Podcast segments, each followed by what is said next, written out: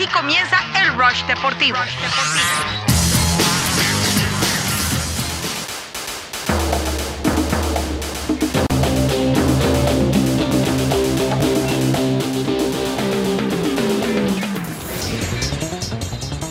Arroba Unánimo Miami 990. Así estamos en las redes sociales. No olviden, no es que, que- mira, pueden pasar muchas cosas, pero que no se le olvide ir a nuestro Twitter, arroba Unánimo Miami 990 y dejarnos su voto por el aclamado, aclamado Rush Madness, ¿ok? En el Rush en arroba Unánimo Miami 990, vaya para allá y nos deja su voto.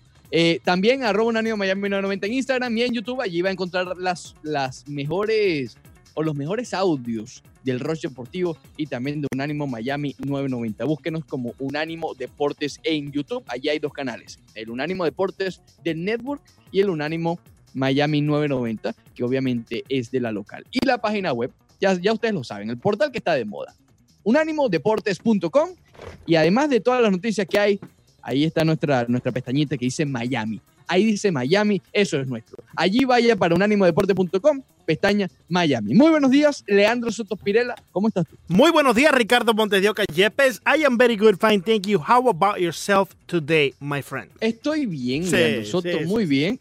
Eh, Tomando las cosas mucho- con mesuras, con calma, me imagino, ¿no? con- con mucha calma siempre. Sí, sí, sí. Siempre, Sí, sí, sí, siempre. sí, sí, sí. Pues si no, uno se vuelve loco, Soto, ¿sabes? Claro, claro, hay que tener, hay que- imagínate. pues, Y con todo el billete Tiene que haber tienes tú, perspectiva por doquier. Claro, claro, claro, claro que sí, claro que sí. Ahora, hay muchos hay muchos por allí eh, llorando en las redes sociales, Montes de Oca. Eh, ¿Cómo se, le- se les entiende, se les entiende debido a la noticia de ayer, pero tú estás tranquilo. Tú estás tranquilo. Tú estás. Yo estoy eh, tranquilo. Sí, sí, Yo estoy tranquilo. Eh, pero es que hubo, hubo Ta- taking, noticia, taking hubo easy, taking it easy. una noticia mala y una medio buena.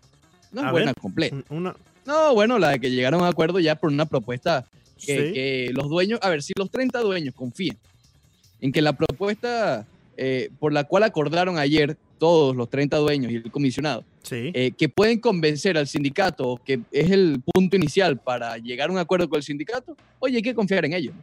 Hay que confiar en ellos. Hay mucha información filtrada por ahí también, Sí, que eso sí, es, es a propósito, no se mandan correctamente. Oye, hay, hay que confiar en ellos, Montes de Oca, pero cuando ayer leíamos un, un hilo en Twitter por parte de Sean Doolittle, el popular Obi-Wan Kenobi, Sí. de los Washington Nationals, no, no es tan no es tan optimista eh, el mensaje en sí cuando eh, quizás, y, hay que ver exactamente qué es lo que tiene el, el- el plan, ¿no? Para saber si, si lo que pedía en ese, en ese eh, eh, hilo en Twitter, Sean Doolittle, está allí, ¿no? Entre tantas cosas, eh, una, eh, digamos, y esto nadie lo puede asegurar, ¿no? Pero que de alguna manera u otra se asegure la, la- el safety, ¿no? Que, que- que va a estar en buen La cuidado seguridad, la seguridad de, de la salud de tanto los peloteros como de la familia de ellos, ¿no? Claro, Eh, y, claro. y eso entre tantas otras cosas que él había puesto allí en su Twitter. No, y a ver, eh, uno de los, de los jugadores más inteligentes que hay en Grandes Ligas, Sí. y lo demostró ayer con ese hilo que, que digamos, expuso la parte negativa de, del- de la reanudación del béisbol. Exacto. ¿ok? exacto. Hay otras muchas positivas de la reanudación del béisbol y también hay ot- otras Sí. medidas en las que se pudiera eh, prevenir tanto, tanto daño. A ver, y antes de entrar en profundidad, porque obviamente hay que preguntarte cómo te fue el día de ayer, pero No, antes no, de eso, Tranquilito, tranquilito. rápidamente, Sí, sí, sí. antes de preguntarte, ves ver, pensando que me va a contestar. Antes de, preguntarte eso, eh, hay que tener en cuenta que el 0.7% famoso que hablamos ayer es muy importante, muy importante, porque MLB le puede decir a Sean Doolittle Ujú. y a todos los jugadores preocupados, mira, justamente toda la gorra de, Sí, de ellos. qué casualidad. Eh, sí, sí. Eh, le puede decir, mira, sin las medidas que vamos a empezar a implementar con esta reanudación y con simplemente lavar las manos y un poquito de distanciamiento allá en febrero, oye, solamente el 0.7% de las personas se contagiaron. sí, sí. Si tomamos las medidas, lo más probable es que eso sea hasta menor. Que son 60, 60 personas eh, dentro de eh, eh, eh, la Un comunidad de grandes ligas, la población de las grandes ligas, ¿no? Lo- los que están eh, directamente vinculados con el regreso del béisbol y con su eh, y con el paso de toda su temporada, 60 personas solamente. Y, so- y so- Exactamente. son más de mil y pico, ¿no, Montes de acá? Son como mil, Y antes de las, antes de las medidas que se van a tomar, efectivamente. había público, había firma de autógrafo con cierta precaución, pero la había. Claro, claro, ¿Entiendes? claro, claro. Eh, todavía hay mucha gente que dudaba de la realidad del virus. Oye, y fue muy poco, fue muy poco el momento, o, o, el- en verdad, lo, lo que duró las grandes ligas en su spring training cuando ya se dio a conocer el brote eh, eh, eh, de la epidemia a lo largo del país. Bueno, sí y no. Porque fíjate que hay reportes que dicen que incluso desde Bueno. el Super Bowl ya esto estaba corriendo por ahí. Claro, claro, pero desde el momento que salió a la luz, que, que se convirtió en Claro. una noticia, hace tres meses que no hemos dejado de escuchar de esto, pues eh, fue muy poco, creo que fue una semana máximo dos que las grandes ligas se mantuvo en acción durante ese, ese primer momento que conocimos de la pandemia. Pero justamente vamos a suponer que el virus estaba corriendo desde, desde enero. Sí, Vamos a suponer. Oye, solamente el 0.7% es un gran número. claro, claro. Un gran número para intentar convencer a jugadores como Doolittle que estén un poco, tú sabes, reacios a, a- claro. a la renovación. Claro, y, y tenemos, Oye, y se- se- tendremos que entender también que tanto Doolittle como todos sus compañeros están tomando las precauciones debidas para mantenerse aislado y cuando ya den la luz verde, pues evidentemente no hay nada que temer porque si todos se han mantenido en su casa, como debemos hacer, pues eh, algo te indica que las probabilidades son muy, muy mínimas a que puedan salir contagiados. Ojo, y aquí yo estaría muy, porque Doolittle también tiene toda la razón del mundo. Sí, Toda la claro. razón del mundo. Claro, claro. y aquí en este acuerdo, que ojalá, ojalá sí llegue un acuerdo. Sí, ojalá sí, que exista un acuerdo. Yo Pero no vamos a suponer que sí lo No, hay. yo no estaría muy seguro de eso, Montego, pero ya vamos a ese paso, ya vamos a ese punto. Por eso. vamos a ese punto, ya vamos. Oye, hay que felicitarnos. Nunca habíamos entrado en materia tan rápido. Te felicito. casi que ni te, dije el te felicito, te felicito. No, que te yo, tú te mandaste a correr. Yo te quiero preguntar y- cómo eh, te fue ayer con la costeña. Sí, sí, no, tranquilo, tranquilo que esto, eh, el filete está hoy aquí en Roche Deportivo, Montevideo. Sí, Hoy sí vamos a sé si el- despertar el país de 9 a 12, Montevideo. Eh, eh, hay que, hay que, es que es un golpe, ¿sabes? Sí, Tienen sí, que despertarlo rápido. Nosotros Eh, desde, desde nuestra humilde esquina, Montes de Oca, en lo ¿Una más esquinita? sur del mapa de los Estados Unidos, la vibración que se genera del Roche Deportivo a través de la 990 amplitud modulada y todas las Ten aplicaciones por las cuales nos pueden seguir y escuchar, Yep. es tan grande que despierta Montes de Oca a- hasta la gente allá en Alaska. ¿Oh, sí? Sí. Estamos rompiendo los, los icebergs por allá en Montes de Oca. Oye, qué Sí, maravilla. sí, El- sí, el- sí, sí. No hay un iglú sin el Roche Deportivo. No hay, no hay un iglú, Montes de Oca. No, no hay un iglú. No hay- dicen los rompehielos, Montes de Oca. Oye, tú sabes que yo quiero ir a Alaska. Ten cuidado con eso. ¿Te Me gustaría ir a Alaska? bastante ir a Montes? Alaska. Pero no, te, oye, no vayas manejando como te fuiste para allá, para Carolina. no te vayas, Oye, no te- vayas manejando. tengo, tengo un amigo que se fue a Carolina del Norte manejando. Sí, sí, días. sí, Nic-. Nicolás, ¿te? Yo hace mucho tiempo. Nicolás se fue para allá. Mira, Sí, saludos al Nico. Saludos al Nico. Me han dado a correr. Eh, sí, sí, sí, sí, sí. Es que bueno, tenía que ir para allá, tú sabes, los suegros, etcétera. Oh. Eh, y avión, digamos que era mejor en carro. Sí, Digamos, claro, claro, claro, claro, sí. claro, Me imagino. Pero bueno. ¿Qué te decir? No está fácil, no está fácil, hermano. Llega uno allá con. Oye, no está fácil. Llega uno allá con. Yo, me- yo me lancé mis Plano. eh, 12 horas con paradas y todo eso. ¿Sí? Eh, ¿Cuántas de, de Carolina ¿Cu- del Sur. ¿Cuántas horas? ¿Cuántas horas? 12, 12. Sentadito. Pero no me las gocé. Sentadito. no me la para- gocé. No te la gozaste. No, está bien. No, No, bueno, claro, sentado, yo estaba manejando, ni, modo que manejara pa- Sentadito eh, te gozaste esas 12, ¿no? No, sentado manejando. Sentado manejando. Eh, no me las gocé, no me las gocé. Sí. Llegué y estuve con Sí. una rodilla tiesa como por dos semanas. Claro. Eh, pero bueno, No te mandes a correr que ya nos descarrilamos. Vamos, vamos a seguir en curso, Montego. Vamos a seguir en curso, por favor. Talk Sports. muy bien. Ok, entonces, ok. Eh, a, este, a este paso los filetes los matamos en media hora. Sí, no, pero dale suave, dale Ya, suave, dale suave. dale Ya, suave. ya, ya, ya a las 10 y 40 estamos llamando a Antolín. Antonio, ya Banderita le estamos preguntando a ver si, pues, si tiene 20 minutos. Llamamos a Digreg a las 10 y 20. Eh, Ah, en este acuerdo, en este acuerdo, Sí. que yo insisto, como te dije, espero, realmente confío, sin ningún tipo de base. Y a nuestro próximo invitado también podemos hablar de esto, que obviamente Sí. él sí tiene un poquito más de base. sí. Eh, yo espero que aquí haya cierta cláusula para los jugadores que no quieren jugar. Que simplemente sienten miedo por jugar. Y esto se le tiene que respetar. ¿Ok? Si un jugador, si Doolittle dice, mira, no quiero jugar porque tengo miedo y yo contagiarme y yo contagiar a mi abuela y, y ¿sabes? Y, y que, que es una población de alto riesgo. O no quiero porque no quiero separarme. Estamos en una, estamos en una emergencia nacional. Tú no puedes en un deporte, no importa cuál sea, obligar a alguien a jugar. ¿Ok? Eh, y, y en ese acuerdo yo espero que exista dicha cláusula. Para Sí. el caso de Doolittle, porque hablábamos de lo de Doolittle, que te menciono. MLB creo que tiene razones para eh, hacerlo sentir un poco más seguro, pero Doolittle también tiene razones para decir, no, compadre, No me siento no. seguro. no me siento seguro. Al final del día es él mismo el que sabe la respuesta de qué tan seguro se siente o no. Eh, estoy de Claro. acuerdo, estoy de acuerdo, pero ya mirándolo desde otro punto de vista, yo creo que sí hay una cantidad de jugadores que estarían un poco dudosos al participar o no, pero la inmensa cantidad estaría dispuesta a participar. En eso, en eso yo creo que sería así. Pero hay que, hay que darle, hay que darle cierto leeway, ¿no? Hay que darle una, una eh, puerta abierta a aquellos como Duliro que se sientan un poco, oye, no, quiero estar con mi familia. O no estoy seguro todavía si quiero jugar este año. Claro.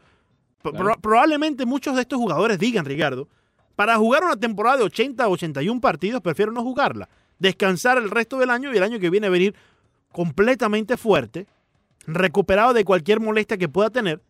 Y ya el año que viene las medidas de, salud estarán dadas para que podamos regresar sin ese temor que sentimos ahora mismo. Claro, y, es lo que te digo, eh, y estoy de acuerdo contigo.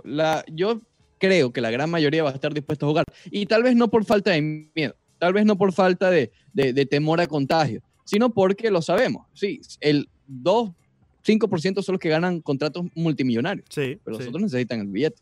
Hay Claro. muchos que necesitan el hay billete. mucho, hay mucho. Hay mu- ah, e in- incluso, Insisto, incluso aquellos, Ricardo, te, te interrumpo porque va con tu punto. Incluso aquellos que están ganando el mínimo, que son, ¿qué? 500 mil Claro. dólares. Hoy por hoy necesitan vámonos. regresar a la acción Claro. para seguir cobrando, porque esos 500 mil dólares, sí, hay, hay unos cuantos ahí en, en- en el 1.5 que están dando, y, y- y todo, sí, pero hay que seguir la maquinaria, tiene que continuar, porque Claro. si no, te estancaste y, y el estilo de vida, eh, de vida que tú pensaste que podías tener siendo un pelotero, pues no, no llega hacia su máximo eh, punto, ¿no? digamos que Marcelo Zuna va a querer jugar. Bueno, bueno, Después del regalito que le hizo a la mujer, ¿no viste? eh, Lamborghini. sí, sí, yo sé, yo lo vi, yo lo vi. Eh, Tú sabes, Montes de Oca, que Lamborghini. eh, es difícil, es difícil. ¿Cómo, ¿Cómo tú le dices que no es? Amor, quiero un Lamborghini. ¿Cómo tú le dices que no, Montes de Oca? Y que no, no, no. no Hay que entender, un hay- CD. Hay que entender también a... Espérate, que voy a abrir un CD.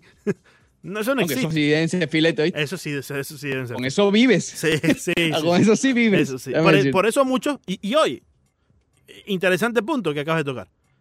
Por eso muchos tienen que, que- que pensar, después de esto, Montes de Oca, en, en todos los aspectos de la vida, en meter el billetico por todas partes, porque Claro. no sabemos cuándo nos puedan paralizar el mundo de nuevo y en qué circunstancias nos va a tocar vivir esa, e- ese momentáneo Oye, stop.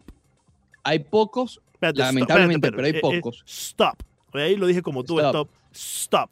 Sí, sí. Oye, ¿sabes que lo, lo he corregido bastante? Ahora Sí, que lo digo estoy pendiente. Debo, debo agradecerte. De debo nada, de agradecerte. nada, de nada. de- Sí. ¿Sabes Mi, cuántas eh, palabras eh, debo mi agradecerte yo profesor de inglés. ¿Sabes, sabes cuántas palabras debo agradecerte yo a ti? Monte? No, bueno, en fin, ayer te iba a mandar una, por cierto. ¿Sí? Está mal dicho reaperturar. Cada vez que lo escuches, lo están diciendo mal. Sí, Se dice reabrir. reabrir, Reaperturar no, lo, no lo está, no está aceptado por Darle apertura sería, ¿no? Darle apertura. Darle apertura, Darle apertura. jugar con eso. Claro, o reabrir. claro. Reabrir es como la, vendría siendo el sinónimo como tal, pero puedes Sí. darle. Es que tú sabes que es difícil, Montes de Oca. A veces uno está mandado a correr y tiene la idea ahí. Tú sabes cómo es esto, ¿no? Porque eh, estás mandado a correr y tienes la idea ahí y se te tranca una palabrita. Entonces uno... O te equivocas y ya tienes cinco palabras por delante y dices, oye, ya- ya- Exactamente. ¿qué vas a entonces, después empiezan los socios en el tweet. Ahí, ahí por mensaje privado. ¡Ey! Te equivocaste en reaperturar. ¡Qué, qué bestia! Los, libros, los libros no muerden. ¡Qué, qué animalito! Ah, no se dice reaperturar. ¿no? Reabrir. Está bien, señor. Oye, tienes que tener cuidado con, con FA, ¿viste? Sí, y no es sí, agente sí. libre. Sí, ahí sí, ahí sí. Sí. uno tiene que estar un poco Hay, más. que, hay que- hay que tener, sí, sí, sí, sí, sí, cómo no, cómo no, claro. Eh, pero a ver, imagínate, ¿en qué estamos? No sé. Eh, Esto es lo mejor Sí, de Ross eh, Deportivo. Esto es lo mejor de sí, Ross Deportivo. Sí, sí, sí. Porque es una cosa, es una cosa, es un desorden un poco bien llevado porque tenemos un guion. Estamos Vamos como, estamos ¿Es como único John Mado. Estamos como John Mado, Montevideo. Oye, sí, como Un desorden, un, un desorden ordenado. Es verdad, es verdad. Sí, sí, sí. Eh, pero bueno, por cierto, más adelante, oye, los martes se está volviendo entrevistas filetes delante de nosotros. Martes pasado tuvimos a Diona. sí, sí. Hoy eh, tenemos una bien, hoy- bien filete. Sí, en tan solo minutos, en tan solo 10 minutos, vamos a tener con nosotros a Enrique Rojas de ESPN, que fue el que dio la noticia eh, ayer de que se había cancelado el Clásico Mundial de Béisbol en el 2021, que estaba supuesto a ser además aquí en Miami. Eh, no hay fecha todavía para cuándo se va a llevar a cabo, pero una, un año tentativo vendría siendo 2023. Pero bueno, ya regresamos aquí en el Rush. Yeah.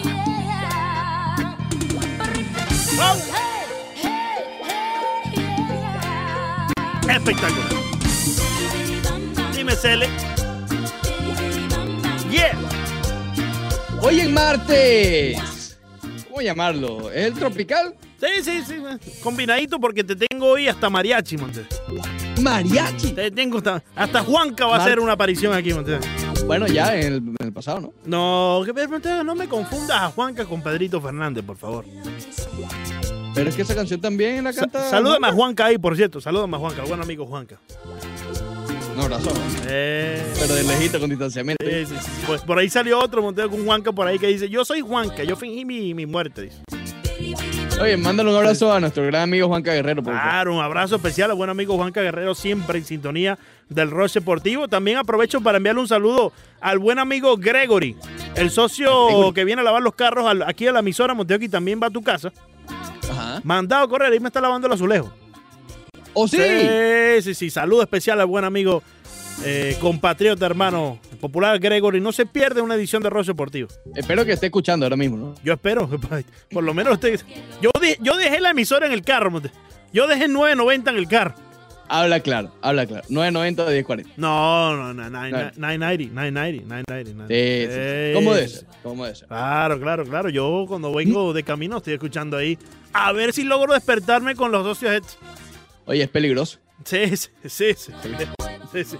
Es drowsy. Es Tú sabes que ellos deberían tener, ellos deberían tener un disclaimer, Montevideo. Antes de empezar el programa, deberían, deberían de tener un disclaimer. Cuidado que este programa puede cocinar drowsiness. ¡Zumba, Cele, zumba! Ay, ¡Oh! Originando directamente desde el Dorado. 990, amplitud modulada, Ross Deportivo. Siempre subiendo el ánimo con un ánimo, Leandro Soto, Ricardo Montes de Oca. el antigripal de las mañanas. El antigrip. Sí, sí, sí. Sí, sí, sí. El, el Musinex de la mañana. El Ay, Claritín de la mañana. Montes. Cuidado con eso. Sí, sí, hay que tener cuidado. Sí, Sí, con lo de, con lo de Clary sí, Eh, sí, sí. Mucho cuidado. Imagínate. Mucho cuidado. Yo vengo Bueno. ahí, Montevideo, cabeceando, hermano. Vengo Claro, no, es peligroso, peligroso. Sí, sí. Pero bueno, eh, en minutos vamos a estar hablando con Enrique Rojas de ESPN, que dio la noticia ayer sobre el Clásico Mundial de Béisbol. Pero antes, antes de eso, para, digamos, poner un poco en, en perspectiva, que hay, hay que poner siempre en perspectiva. Lo que veníamos hablando, hoy se espera sea la reunión y yo por lo menos espero que no sea la primera, ¿ok? Yo creo que va a ser, o mejor dicho, creo que será la primera de muchas, no la única, es lo que quiero decir. Eh, no creo que esto se resuelva eh, en una sola sentada, por decirlo coloquialmente. Pienso que va a ser una discusión en el, eh, eh, de, de dimes y diretes para llegar a un acuerdo, porque yo espero que esa sea la principal, el principal motivo de esto, ¿ok? Que haya béisbol. Porque sí, los, los peloteros quieren, ¿ok? Pero una cosa es los peloteros, otra cosa es, es verlo desde el, desde el punto de vista del sindicato, ¿no? Con el, sin, sin, eh, intención de dar el brazo a torcer. Y los dueños también, ¿no? Que den también un poco su brazo a torcer en, en- la propuesta original. Veo, veo complicado, veo bastante complicado que se lleve a cabo, pero tengo la esperanza, como lo dije en el segmento anterior, eh, que puedan llegar a un acuerdo, que puedan llegar a un punto medio tanto los dueños como el sindicato de peloteros para que efectivamente ese plan que ayer dieron el sí, porque hay mucha confusión, mucha gente ya cree que ya el 4 de julio va a arrancar el béisbol. No, ayer fue una reunión previa a la nueva reunión, ¿ok? Eh, de los dueños para presentarle al sindicato de peloteros. Pero bien, vamos a hacer contacto, eh, digamos, de una vez, contacto nueva vez con el periodista de ESPN, Enrique Rojas, quien ayer dio la noticia sobre eh, la cancelación de la edición del Clásico Mundial de Béisbol del año que viene. Eh, Enrique, bienvenido, muchísimas gracias por estos minutos que nos regalas en el Rush eh, Deportivo. Lo primero que le preguntamos siempre aquí a todo el mundo es cómo has estado, cómo has pasado eh, eh, estos tiempos tan complicados de cuarentena que, digamos, ha sido eh, un reto para todos. Y creo que me quedo corto con eso. Con el saludo, Enrique. Saludos muchachos. Bueno, igual como tú describes, ha sido difícil porque es una situación que uno no tiene un manual exactamente de cómo proceder. Todos los días uno va aprendiendo cosas nuevas, no solamente de cómo cuidarse, de acuartelarse, sino incluso para trabajar en esta profesión que tenemos nosotros, que vivimos básicamente de estar en el lugar de los hechos. Y entonces, haciendo trabajo más a control remoto que de lo acostumbrado. Pero el hombre se acostumbra a todo, el ser humano se acostumbra a todo. Dicen que uno es un animal de rutina. Y ahora la parte difícil será cómo volver a la vida normal, o sea, cómo andar en las calles, cómo tomar un carro, cómo entrar a un supermercado, eh, me quitaré una máscara, volveré a jugar dominó, debo saludar a mis amigos, debo reunirme con alguien alguna vez en mi asistencia. Son de las preguntas que uno se hace y yo creo que esa es la parte más difícil. Ahora, poder regresar a lo que una vez parecía eh, lo, natural, lo normal, aunque sabiendo que hasta que no exista una vacuna para este virus en particular, yo creo que ninguno vamos a tener una vida parecida a la que teníamos, por ejemplo, en enero o febrero pasado. Sí. Eh, justamente antes de entrar en materia del Clásico Mundial de Béisbol, Enrique, diste, diste el punto con, la vacuna. Eh, ayer estábamos hablando, Leandro y yo, sobre, eh, digamos, que la liga, la NBA, ya mencionó, o se filtró por lo menos en la reunión que tuvo Adam Silver el viernes, que él no ve posible que haya fanáticos en los, en los gimnasios hasta que haya una vacuna. ¿Tú crees que el béisbol pueda tomar un, approach similar, una mentalidad similar a esto? Bueno, es que básicamente no hay una, un estándar de cómo comportarse ante la pandemia. Lo que está claro es que el comportamiento de las ligas, las entidades, las instituciones en cada región dependerá de qué tan afectada estén esas regiones. En Taiwán ya están permitiendo fanáticos a los estadios. Sí, pero Taiwán cerró el país temprano, controló la pandemia, hizo lo que tenía que hacer, no le estaba llamando una fiebrecita normal tres días antes de que comenzaran a caer los muertos como hoja de palo y ese tipo de errores se pagan. El que reaccionó más tarde va a terminar de, controlar la pandemia más tarde porque de eso se trata, una epidemia, un virus. Entonces, en el caso de Estados Unidos, que fue uno de los países que peor procedió del planeta Tierra, incluyendo todos los países pobres del mundo, lamentablemente vamos a pagar consecuencias más drásticas. Y eso incluye que posiblemente la posición de Adam Silver sea la, la, la, la, más lógica en el estado de las cosas, aunque hay que decir que no todos los lugares, Estados Unidos es un país tan grande que no todas las ciudades están pasando por lo mismo. Sería injusto decir que Iowa está pasando por lo mismo que Nueva York, porque no es así. Mm. Esa es la realidad. Entonces yo creo que va a depender de cada mercado. Yo sí creo que las ligas, incluyendo la misma NBA, y sin importar lo que esté diciendo Silver ahora mismo, van a hacer una escala de sus proyectos donde eventualmente en alguna porción de la temporada de este año ellos se calculan que podrían tener fanáticos. Ahora, como en todas las cosas que van por fases, la segunda va a depender mucho de cómo resulte la primera y la tercera de la segunda y así por el estilo, ¿me entiende? Claro. Antes de que veamos fanáticos en algún deporte en Estados Unidos, será porque marcharon muy bien las primeras fases del retorno de esas ligas. Claro, definitivamente. Oye, y, hablando del retorno de, las ligas, hablemos de, lo que nos apasiona, el béisbol. Ayer, el plan de, la liga, de la MLB, que hoy se les va a presentar a la Asociación de Peloteros. Enrique, eh, ¿qué óptica tienes acerca de, este plan? ¿Cómo lo ves? ¿Tiene algún porcentaje, en tu opinión, de que sí se pueda aprobar por parte de la Asociación de Peloteros? Bueno, el plan eh, los peloteros quieren jugar, los peloteros no cobran si no juegan. Los, dueños de equipos quieren dinamizar la liga y rescatar algo en lugar de perderlo todo o, sea, o perder una temporada. Los fanáticos quieren béisbol, los periodistas queremos béisbol. Ahora, hay un punto de quiebre con relación a algo que negociaron los peloteros y los dueños y que parecía claro por ambas partes. El 26 de marzo, ellos negociaron por fuera del pacto colectivo una serie de puntos que hablaba del futuro de una temporada en medio del coronavirus y cómo serían pagados los peloteros. En ese acuerdo dice que los peloteros serían pagados en proporción de lo que se jugara.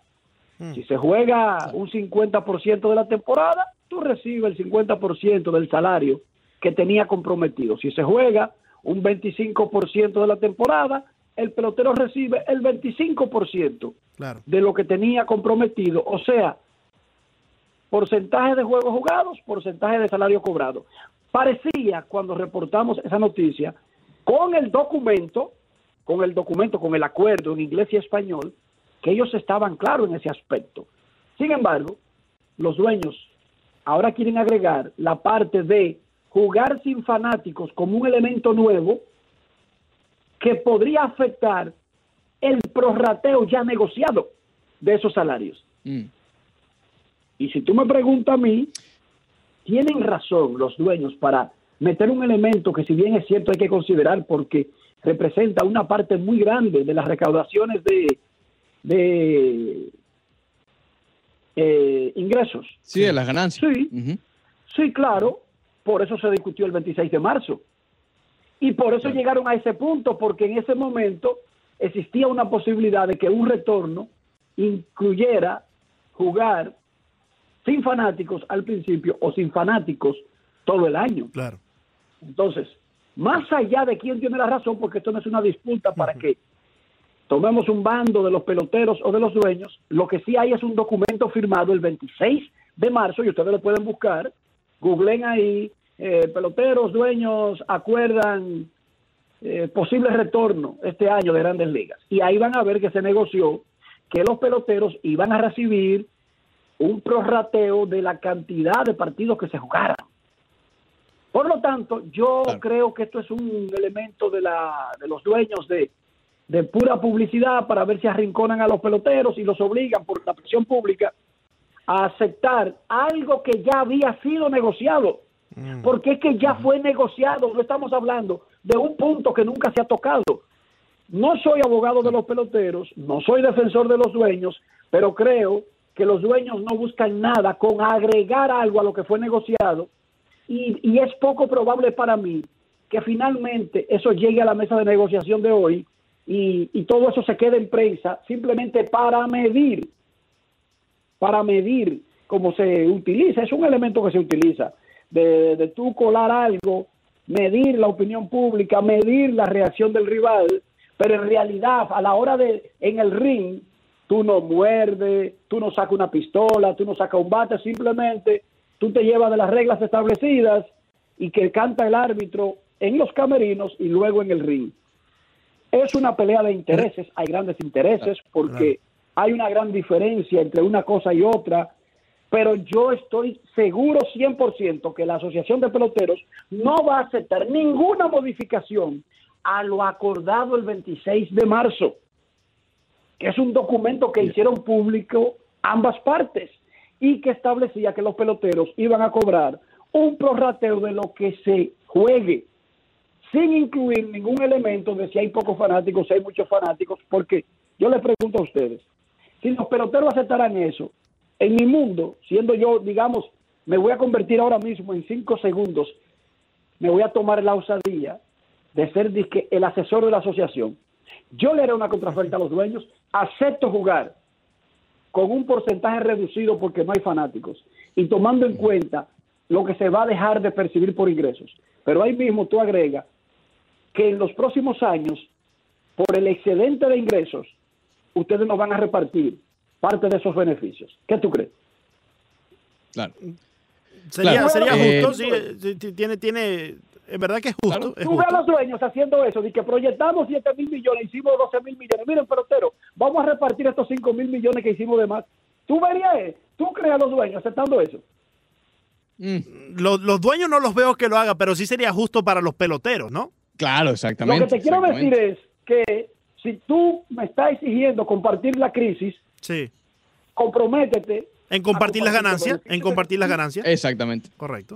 Punto y bolita, dicen en Dominicana. Esto es fácil. Yo no le veo tanto pleito a esto. Yo lo resuelvo fácil. Yo soy un hombre pragmático. Pero tú sabes ¿Tú cuál es el problema, que Enrique. Eh, El problema, el inconveniente eh, entra en que siempre ha habido eh, eh, eh, eh, encontramiento ¿no? Eh, entre En- la asociación y la, también la, la- la liga, ¿no? Siempre han tenido problemas, siempre han tenido choques. No encuentro Bueno, entre ellos no, siempre. no, Es que, no, no, no, porque espérate, vamos a aclarar una cosa.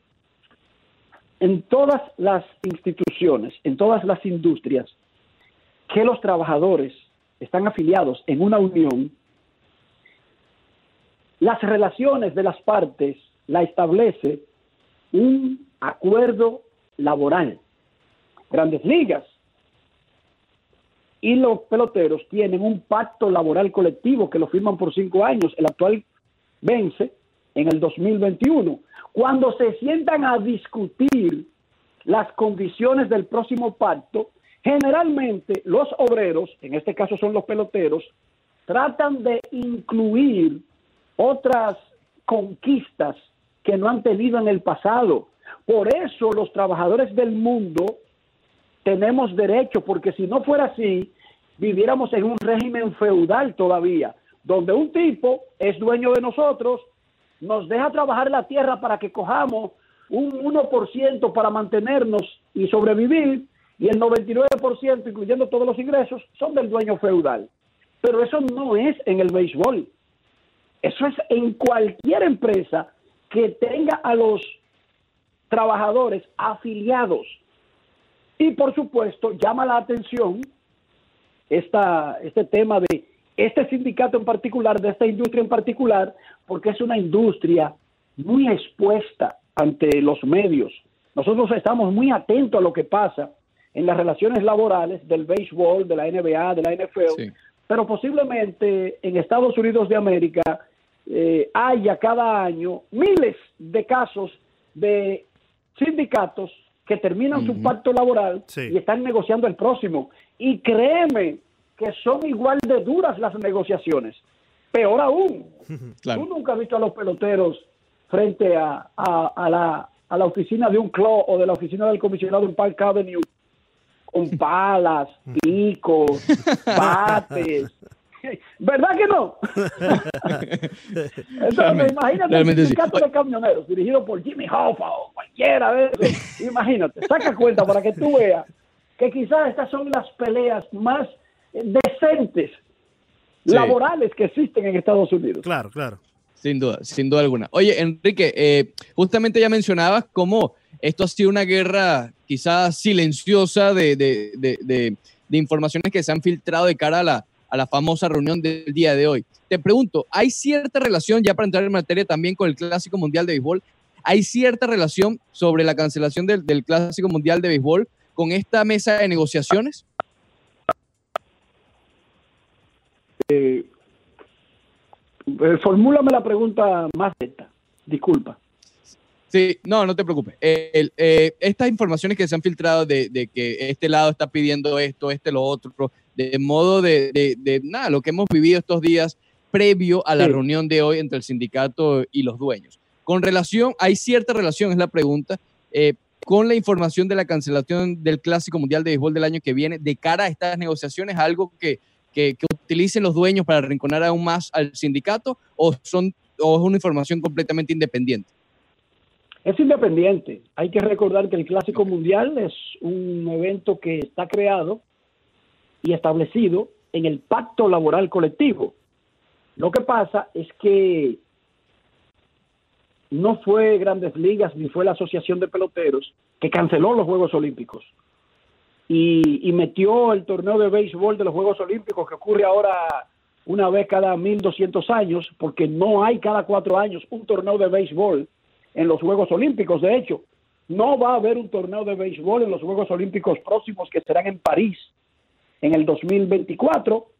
Entonces, ese acontecimiento, sumado a que se cancelaron las eliminatorias tanto del Clásico Mundial de Béisbol como de los Juegos Olímpicos, el torneo de béisbol en marzo pasado, provocado con la incertidumbre de que ahora mismo están negociando todavía si van a jugar y cómo se va a jugar este año, y provocado porque posiblemente para marzo no tengamos una logística de, de viajes eh, intercontinentales, internacionales, muy clara, lleva a la situación que cualquier momento deben hacerla pública, pero no está amarrado a esto, ni tiene nada que ver con lo de hoy. Sí. Hay que recordar que el clásico mundial y cualquier otra cosa que está establecido en el pacto laboral colectivo, ya eso está pactado.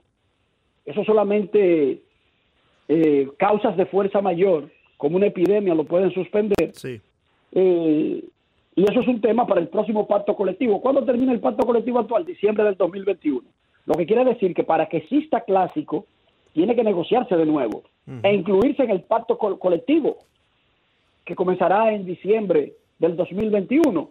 Por otra parte, lo que se está negociando hoy no es ni siquiera una negociación, es presentarle a las- al sindicato de peloteros una propuesta de grandes ligas de cómo regresar a juego. Eso incluye la forma de pagarle a los peloteros, eso incluye la cantidad de juegos, dónde se jugaría, cómo estarían divididos los equipos, eh, el protocolo de seguridad, el protocolo de salud, cómo, y yo me imagino que no se le va a publicitar mucho, pero ahí debe decir cómo se reaccionaría en caso de que un jugador Claro. diera positivo al coronavirus. Sí. Ojo, que todos nosotros estamos hablando de un mundo perfecto donde comienzan a jugar y no le pasa nada a nadie porque todos estos tipos son de otro planeta y no son humanos. Mentira, falso.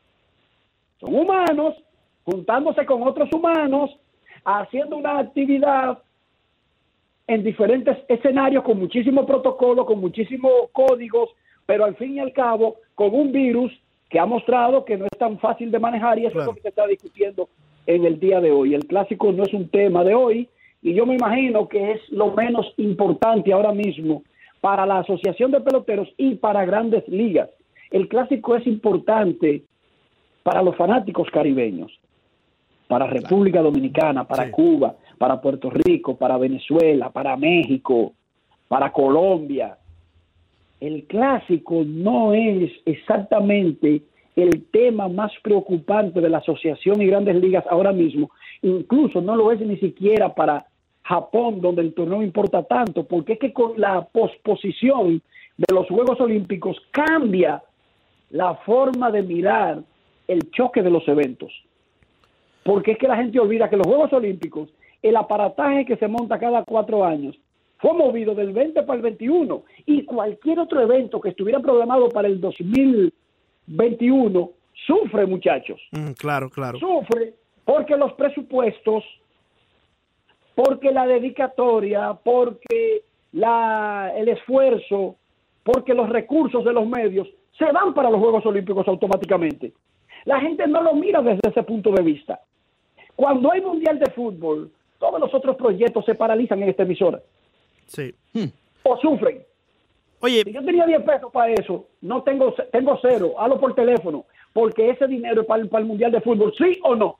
definitivamente, definitivamente. Por, por- Entonces, por- ¿cómo es que la gente, Sí. cómo es que la gente cree que no es nada que movieran los Juegos Olímpicos para el 2021? claro, claro. Eh, eh, Claro que sí importa, para todo importa. por alguna razón el, el- el Mundial de Fútbol lo hacen un evento único al año, ¿no? En lo que respecta al fútbol, para que tenga Claro. toda, toda la, la atención eh, encima de ellos y todos los recursos también encima de ellos. Ahora, eh, Enrique, ahora para, para culminar aquí, si bien conocemos que no es la prioridad para las grandes ligas y, en el convenio el Clásico Mundial, y como tú bien mencionas, sí lo es para nosotros en el Caribe, para México y para los amantes del béisbol internacional, ¿no? Eh, yo, yo más bien eh, quisiera decir que, y, tú lo mencionabas, que la cancelación del Clásico Mundial de Béisbol es una consecuencia de la pandemia que vivimos, más no es que le reste importancia el evento, simplemente más bien creo que le agrega, porque si no lo vamos a poder llevar a cabo en unas circunstancias, en una situación donde lo podamos disfrutar sin tener que preocuparnos de que no va a haber público, que sí va a haber público, mejor entonces aplazarlo para otro año y lo vivimos como en verdad nosotros conocemos la Claro. manera de vivir el Clásico Mundial. Entonces sí, la prioridad no es esa en este momento, pero eh, tomo el punto donde tú dices, es una consecuencia de la circunstancia que vivimos más allá de, de- de un tema de, de que si tiene o no tiene importancia. Esa es mi opinión, no sé qué piensas tú. Eh, claro, claro que le dan importancia. ¿Por qué existe el Clásico Mundial? ¿Por qué ha ido creciendo en cada edición? ¿Por qué Estados Unidos, que comenzó como apático, que no le importaba ya lo convirtió en un tema nacional para el 2017. Claro. ¿Por qué Adam Jones dejó el pellejo en el campo en el 2017? Claro que le importa y nos importa a todos. Sabemos que es la forma de medirnos entre los mejores defendiendo las banderas de sus países y claro que le importa a grandes ligas, claro que le importa el sindicato, claro que le importa a la Confederación Mundial de Béisbol y Softball.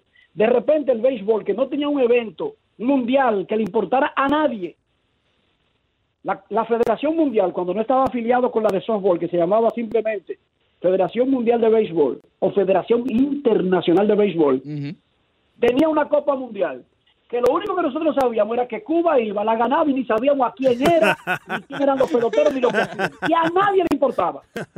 Óigame bien, a nadie le importaba eso. Sí. El clásico le importa a todo el mundo. El clásico Claro.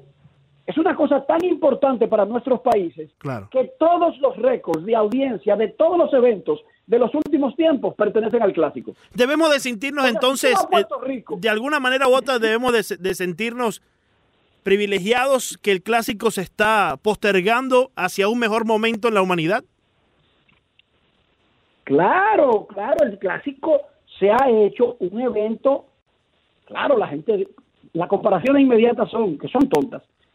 El Mundial de Fútbol, sí, sí, pero el Mundial de Fútbol nació en 1930 y el primero Claro. se jugó en un lodazal con cuatro equipos, bloqueado Sí. y sin gente, y sin televisión y sin radio. Este Así es. clásico de béisbol nació del tamaño que era el Mundial, quizá cuando llevaba ya como cinco o seis ediciones el Mundial de Fútbol. Lo que para mí es extraordinario. Claro, claro. El primer clásico en el 2006, por nacer también en la era de la comunicación, ya era del tamaño en el 2006, sin ser algo conocido, para cuando el Mundial tenía cinco o seis ediciones. La gente no puede comparar una cosa con la otra. Dale tiempo al clásico. Entonces, el clásico mundial, que solamente ha celebrado cuatro ediciones, no se puede comparar con el Mundial de Fútbol, ni con la Eurocopa, no, claro que no, ni tampoco con el Mundial de Rugby, ni tampoco con el Mundial de Cricket. No, ahora es más grande en cuatro ediciones que lo que eran todos esos torneos en sus primeras cuatro ediciones. O sea que la proyección del clásico está muy bien, porque tú tienes que comparar las cosas usando la lógica. Compárame Claro. el Mundial de Béisbol del 2006, número uno, con el Mundial de Fútbol, sí, pero el del 30, no con el del 2006, ni con el del 94 en Estados Unidos, ni con el de México 86. No, compáramelo con el del 30. ¿A quién le importó el de 1930?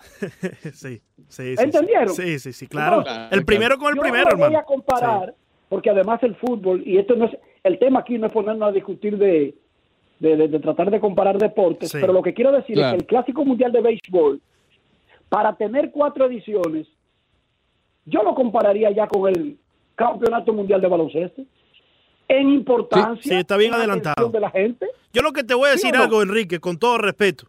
De la que se salvó Dominicana, hermano, porque Venezuela venía encendido. Venezuela venía en candela, hermano. O sea, Venezuela iba a ganar su primer juego en la historia del Clásico República Dominicana, es lo que tú estás Eh, anunciando. veníamos en candela, lo que yo te estoy diciendo, la que se salvó República Dominicana, Enrique. Atención, Enrique, atención. eh, Venezuela venía también que finalmente le iba a ganar un juego a República Dominicana. No, Oye, pero en Enrique. serio, en serio. Ay. Sí, sí. En serio. Sí. Enrique, un verdadero, un verdadero placer contar contigo Sí. estos minutos. eh, muy agradecido de parte de, de todo un ánimo Miami 990 y el Rol Deportivo por estos minutos que nos Gracias. regalas.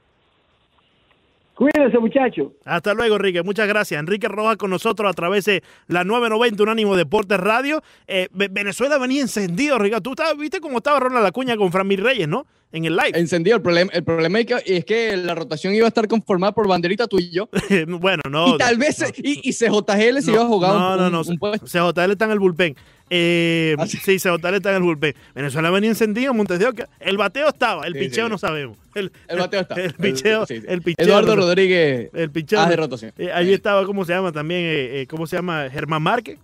No, Germán Márquez. Eh. estaba Germán Márquez. el Marque, exacto. Eduardo Rodríguez. ¿Quién más estaba por allí? Bueno, Carrasco, Carrasco. Carrasco. Car- Oye, no Carrasco. estaba tan mal que digamos, Montes de Oca.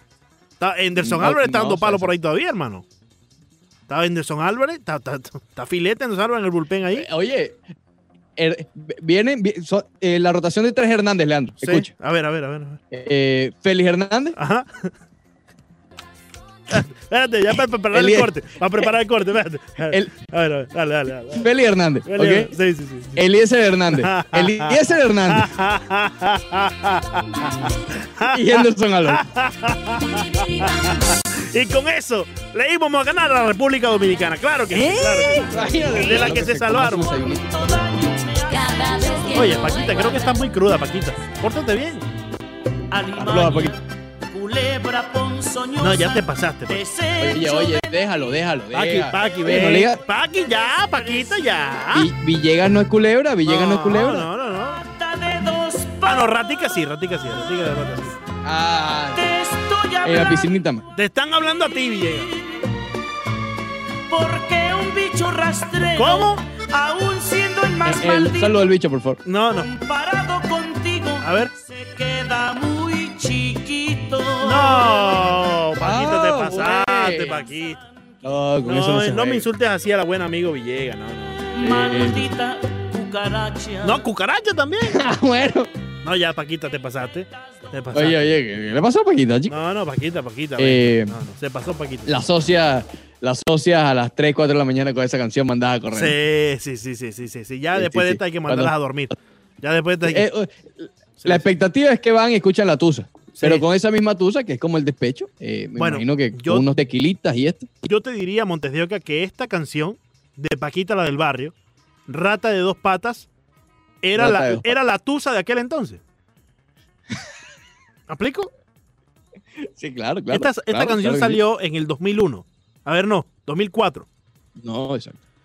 Pero Febrero. todavía estar, todo- eso, ser un clásico de cuatro. A ver, con la tusa, las socias se, se consiguen venganza más en discoteca y eso, tú sabes. Sí, Esto es a las sí. 3, 4 de la mañana entre tequilas. Sí, sí, sí, sí, sí, ahí en la casa dándole. Eh, 2004, febrero 20 del 2004 salió esta canción de Paquita la del barrio, Rata de dos patas, con mariachi. Sí, sí, sí. Eh, A e- ver, esta era la tusa del 2004. Montes.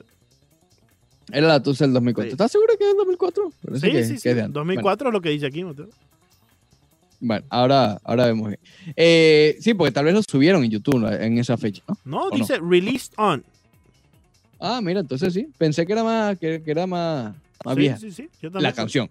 La canción. La canción. Paquita, no, No, Paquita está joven. Paquita está jovencita. Ahora que, ahora Paquita que, está en su flor. ahora que le queda figura a Paquita. Sí, sí, sí, sí, Sí. sin duda alguna. Sí. Rata de dos patas. Muy bien. Leandro, volviendo al tema Por que favor. nos incumbe el día de hoy, Por favor. que está feliz porque es el béisbol. Pero está bien. Está bien, porque no es forzado.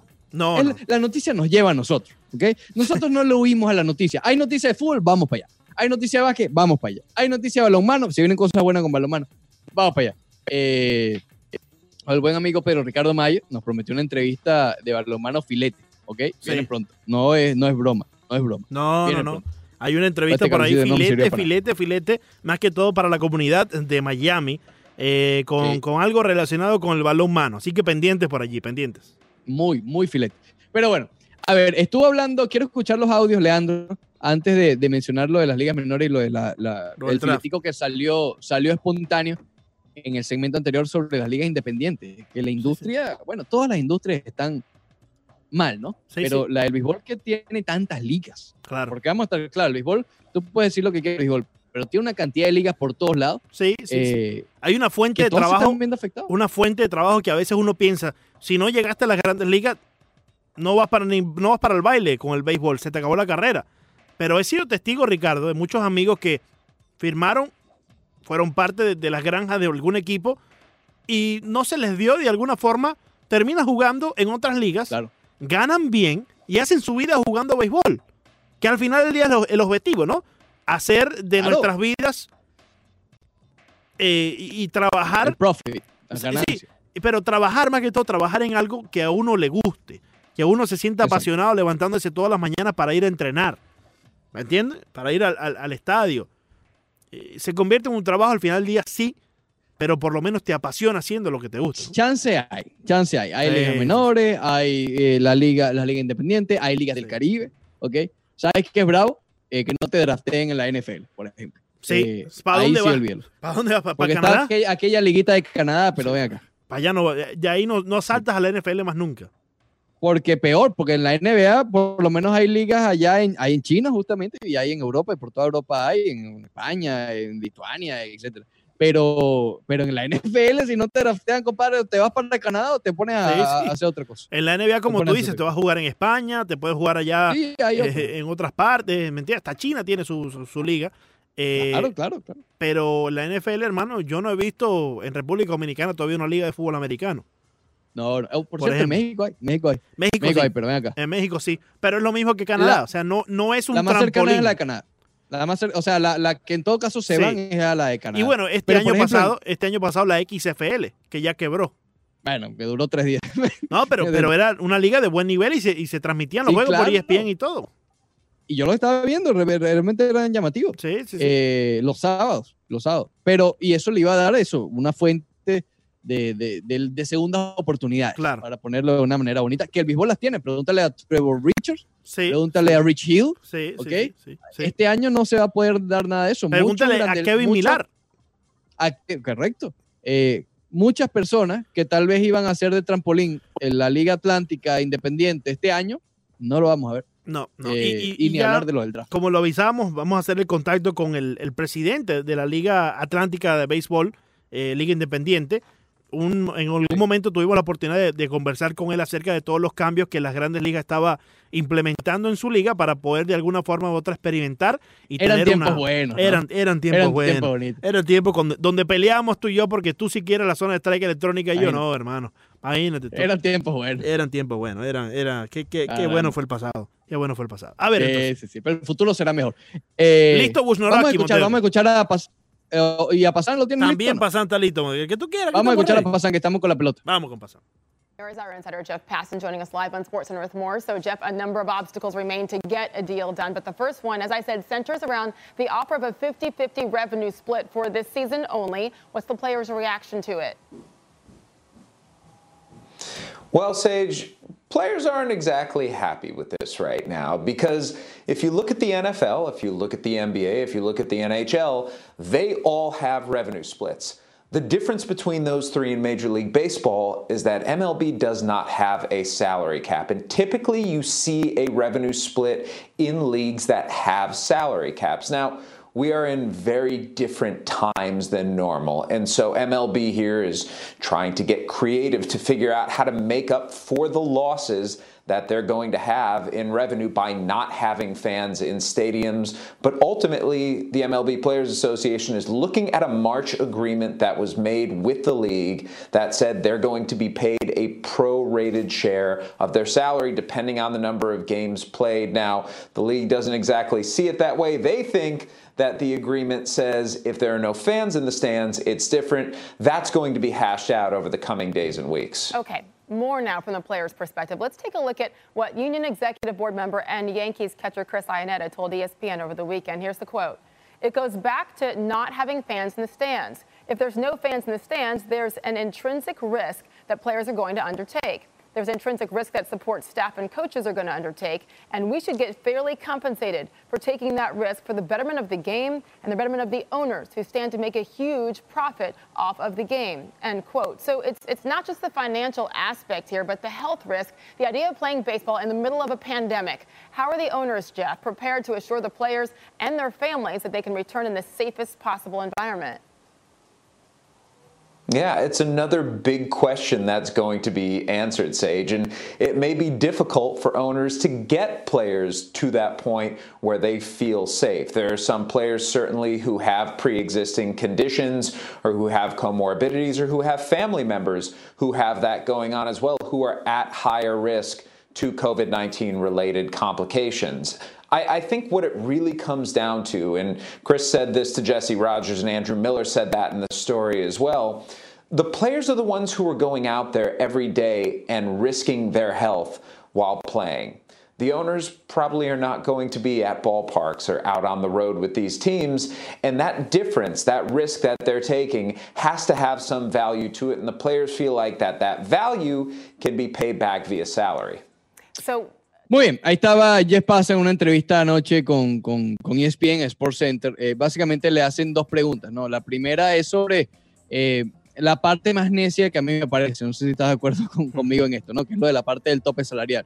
Que en ligas como la NFL y en la NBA, que sí hay tope salarial, normalmente se justifica lo que es ese tope de acuerdo a las ganancias de cada una de, de- de las ligas. Claro. Por poner un ejemplo y entrar en contexto. Este año la NBA proyectaba que el cap, que el tope salarial, iba a disminuir por los comentarios de Daryl Morey, que era el dueño, de- es el, el presidente, dueño de, de los Rockets de Houston sobre China, ¿se acuerdan? Sí, Bueno, gracias a esos comentarios y China, etcétera, iba a bajar. Más o menos para entrar un poco en contexto. Entonces, el, el sindicato no está viendo bien esa relación de ganancia con sueldo, ganancia de, de la liga con sueldo de cada uno de los peloteros, porque somos una liga sin tope. Ujú, ujú. Y de alguna forma u Eh. otra, tener ese revenue sharing 50 y 50, miti miti, te pone un tope salarial porque hasta cierto punto es que van a llegar las ganancias. Y hasta cierto punto llega tu mitad. Entonces ahí es donde, donde estaría el, el tope, ¿no? Pero se está hablando de un año que sea nada más. Pero bueno, y lo otro que le preguntan sobre un comentario de Chris Ayaneta, ex eh, careta de los Rockies de Colorado, lo recuerdo mucho ahí. Sí. Creo que estuvo claro. con los gigantes también, no me acuerdo. No, estuvo, Eh, estuvo con. Colorado eh, y estuvo otros equipos también. Eh, Ayaneta Estuvo estuvo con otro los equipo, Yankees también. Estuvo con los Yankees, Chris Con los. Yankees. Sí, sí, sí, sí. Pero bueno, eh, mencionó o pone en, ju- en- en- en juicio lo del cuidar la seguridad de cada uno de los jugadores Claro. eh, antes del coronavirus. Y aquí esto lo hablamos al comienzo del programa. Yo creo que Grandes Ligas tiene un paso firme en este, con el dato que salió hace un par de días, el 0.7%. Yo creo que eso sí lo pueden, ahí va a haber acuerdo. Con la parte de la seguridad va a haber, que es lo que da lástima, ¿no? En- en que, el paso principal no sea la seguridad ante la pandemia, sino sea el revenue share. Ayaneta, por cierto, Montevideo como- juega con los Yankees hoy por hoy. Eh, No, mentira, todavía sí, está. sí, sí, todavía está con los Yankees por hoy, Montevideo. Cris Ayaneta. Cris. Ayaneta, mira, me sale con, con los Yankees. Mira, ah. terminó la Pero temporada activo. pasada. Sí, activo. Terminó la temporada Ah, pasada con Colorado. Fíjate, empezó su Ah, carrera con. Colorado en el 2006. De allí continuó con Colorado hasta el 2011, donde después se va para Los Ángeles, Oh, mira, sí. con los Angelinos.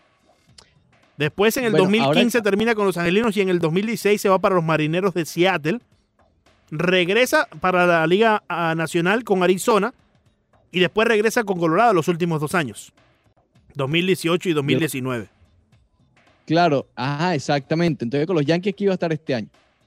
De hecho, estuvo en el sprint training. Estuvo en Efectivamente. sprint training ba- batió 400 del sprint training. Entonces este es el, el acuerdo. ¿Te acuerdas del año pasado el acuerdo de ESPN con Sisi Sabatia y tal vez está ahí Yaneta? Que a pesar de que seguían jugando, iban a ser como reporteros. y Sí, sí, sí, sí, sí, sí, sí, sí, sí, sí. Efectivamente. porque Eso fue. Pero bueno, oye, curioso eso de, de, de. De verdad no tenía ni idea que todavía seguía activo. Pero bueno.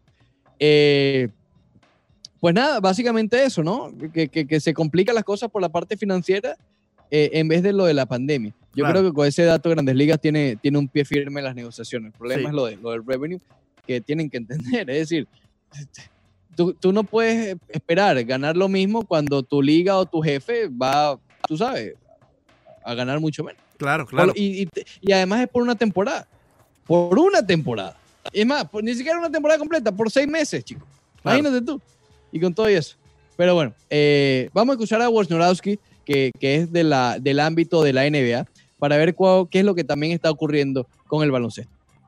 Janowski and, and Woj, I'm, I'm hesitant to cast you in the role of the Grim Reaper here, uh, but I'm afraid you're gonna because passing got me all sad. Then I got a little bit optimistic. But this CBA news, it could have been terminated, right? But they extend to negotiate, so that seems good. But the problems that are looming for the NBA are how dire.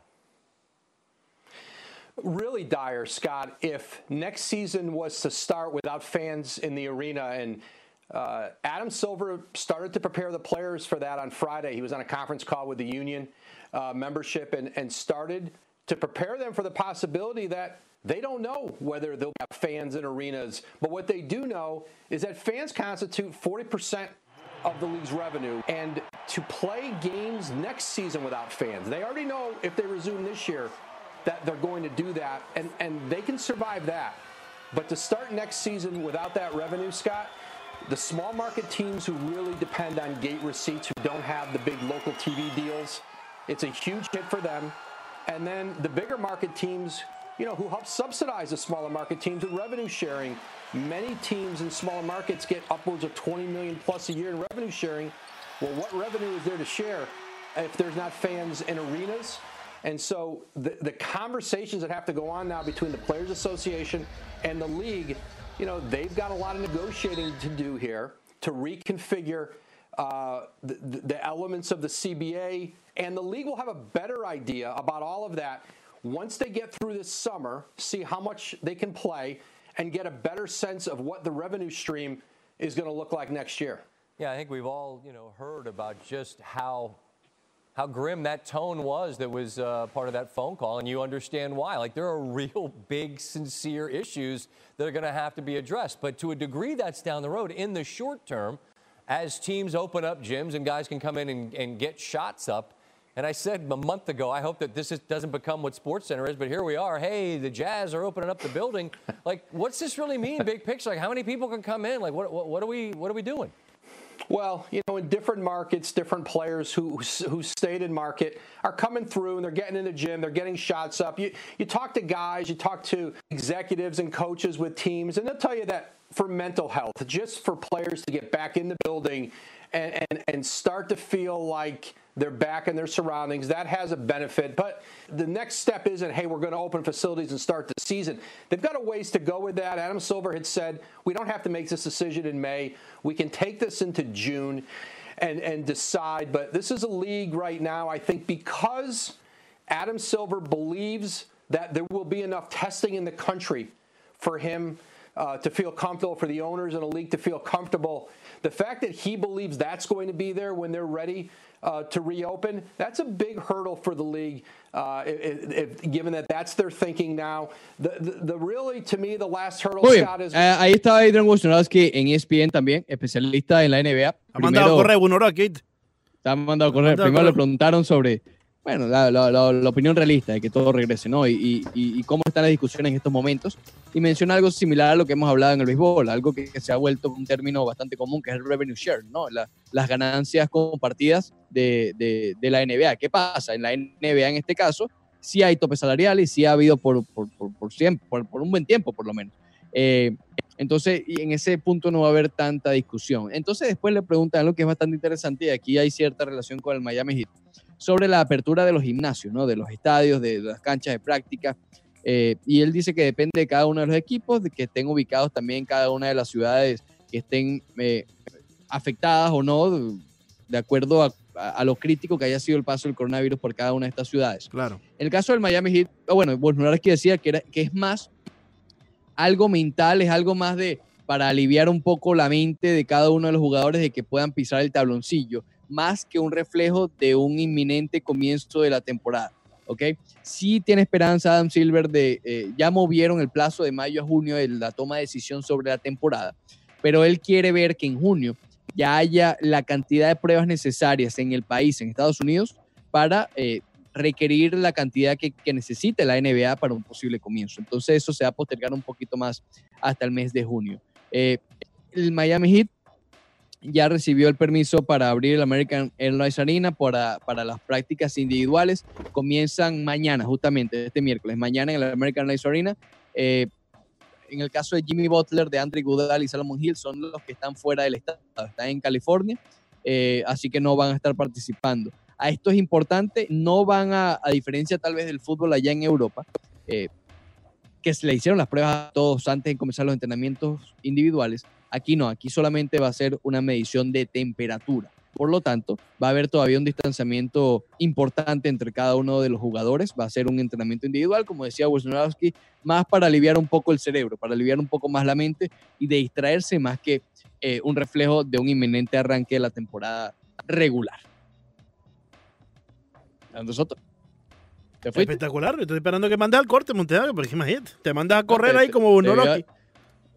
No, no, bueno, imagínate tú, estoy mandado a correr. Eh, No, buenísimo, buenísimo, corte, pues. buenísimo.